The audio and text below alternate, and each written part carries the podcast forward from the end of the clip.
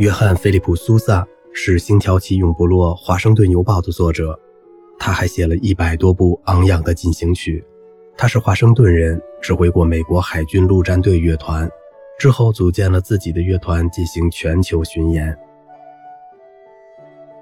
约翰·菲利普·苏萨的回忆：我的音乐会在汉诺威结束后，美国领事驾临，满脸喜悦，我们沉浸在胜利中。一起去他的住所喝上一杯莱茵白葡萄酒，他讨论了演出中的每首曲目，说一首好过一首，而且首首精彩。他把手放在我的肩上，激动地说：“这是我一生中最高兴的晚上，苏萨。我们是美国人，让我们来庆祝这伟大的美国胜利。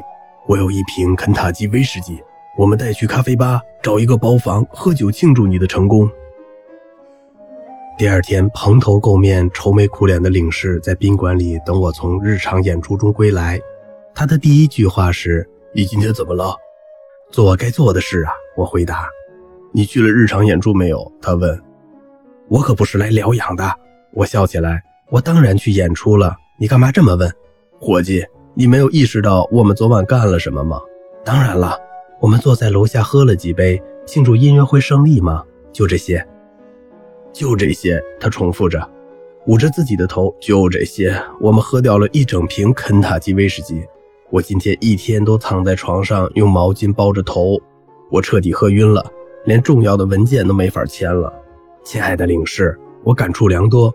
您在这儿已经待了十二年了，变得柔弱了。回美国去吧，我亲爱的先生，重新变成一个男人。